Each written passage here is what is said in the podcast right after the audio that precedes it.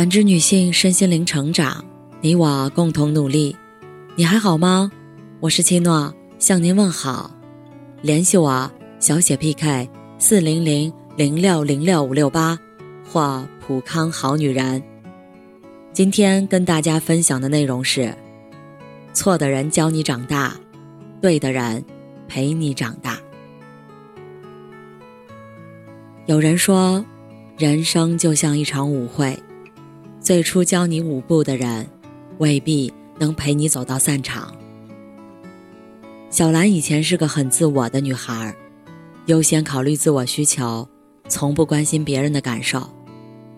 第一段感情里，虽然三天两头和前任吵架，但前任真的纠正了很多小兰的毛病，教会了小兰用同理心去换位思考，去尊重别人。小兰能感受到自己在变好，但这些改变却总伴随着痛苦。比如，前任会用冷暴力逼迫小兰低头，会用分手威胁小兰改变，甚至会在公众场合大声呵斥小兰有问题。有一次，两人在电话里争执，前任再次拿分手来威胁小兰。小兰刚好在气头上。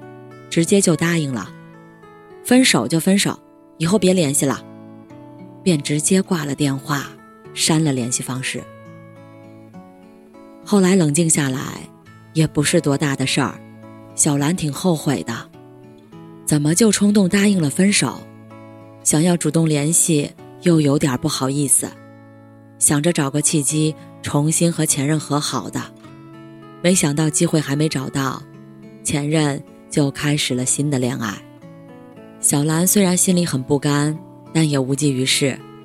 身边朋友都跟她说：“你前任就是个渣男啊，刚和你分手就和别人好上了，到底是无缝链接，还是早有迹象？”小兰每次都会维护前任，说：“都是我不对，那次是我同意的分手，还挂了电话，是我把事情做到了绝路。”可每到这个时候，小兰自己也发现，曾经那个以自我为中心的女孩，已经成长了很多，会为他人着想，还会主动反思自我了。所以，小兰一度觉得，或许成长总是伴随着痛苦的吧。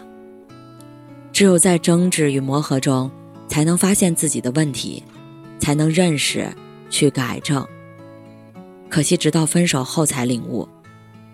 从那以后，小兰对待爱情谨慎了很多。直到遇到现任，小兰再次发现，之前的领悟，也许并不准确。现任对小兰非常包容，从不会用冷暴力的方式，或者拿分手来威胁小兰。如果有时候两个人吵架了，现任会等两个人的情绪平稳后，再主动低头。然后一起心平气和地去探讨两个人的诉求和解决方案。现任不会把问题都归于任何一方身上，而是一起努力，共同克服问题。比如小兰爱吃辣，无辣不欢，现任一点辣都忍受不了，但现任不会阻止小兰，无论是在家烧菜还是去川菜馆，只要给现任做一道不辣的菜就可以。比如现任爱热闹。朋友很多，应酬也很多，但小兰社恐，不爱出门。现任不会勉强小兰一定要跟着自己多锻炼、多聚会，反而会推掉一些不必要的社交，在家陪小兰。小兰能感受到自己在这段感情中很舒服，能够做自己，还在和现任一起成长，不再是伴随着痛苦的成长。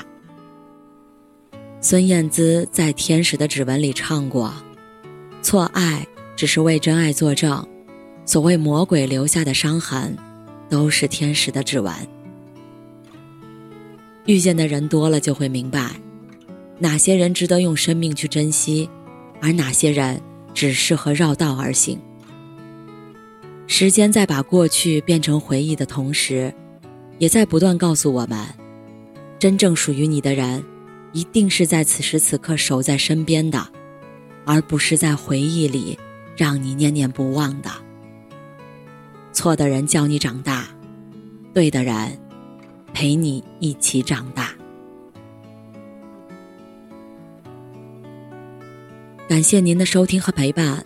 如果喜欢，可以关注我、联系我、参与健康自测。我们下期再见。